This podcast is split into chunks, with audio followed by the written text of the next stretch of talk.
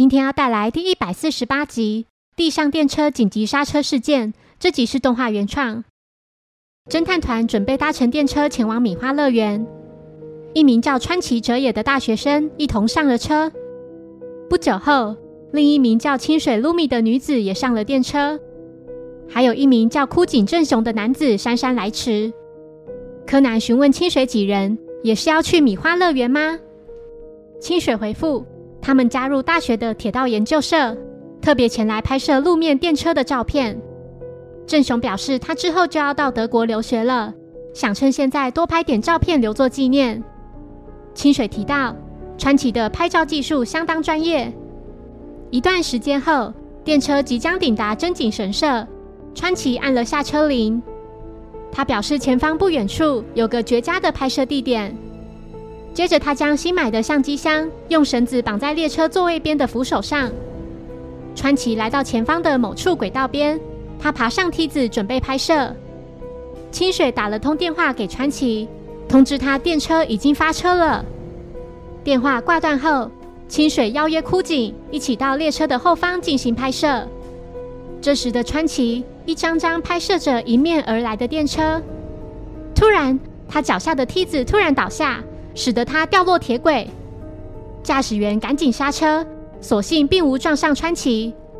川崎并不知道为何会这样。柯南注意到梯子有一角不太对劲，一旁的柱子上还有个 S 型挂钩，上面绑着一条钢琴线。接着几人发现。枯井竟然已经死在刚才那个相机箱旁边了。死者的额头肿了一块，后脑有撕裂伤。那台相机箱的底部还沾有血迹。旁边的地板上演示。真警署警察若井健儿来到现场，他认为致命伤就是后脑的裂伤。由于电车急刹时，所有人的注意力都在前方，根本不清楚死者当时的状况。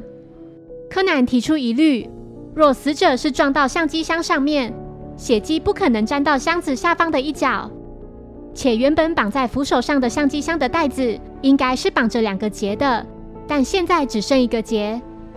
更匪夷所思的是，明明是后脑被撞到，但前额却也肿了一块。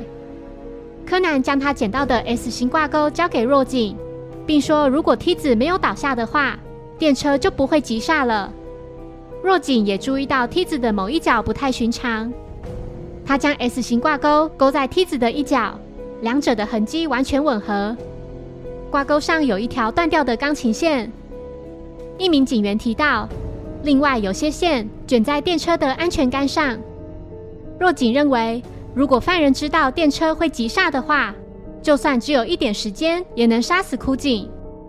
当所有人都专注于前方时，凶手就利用川崎的相机箱砸向枯井的后脑，因而导致枯井往前倒，额头撞到扶手，接着摔到地上，并留下大量血迹。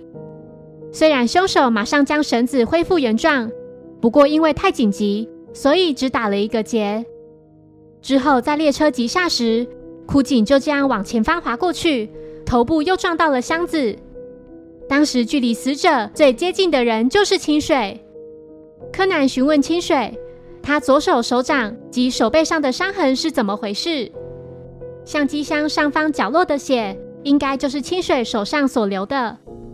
清水认罪，并表示他和枯井正在交往，两人已经论及婚嫁。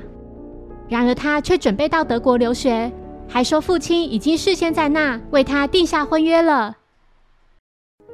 谢谢收听。如果喜欢本节目，欢迎小额赞助给我支持，谢谢。那我们下一集再见，拜拜。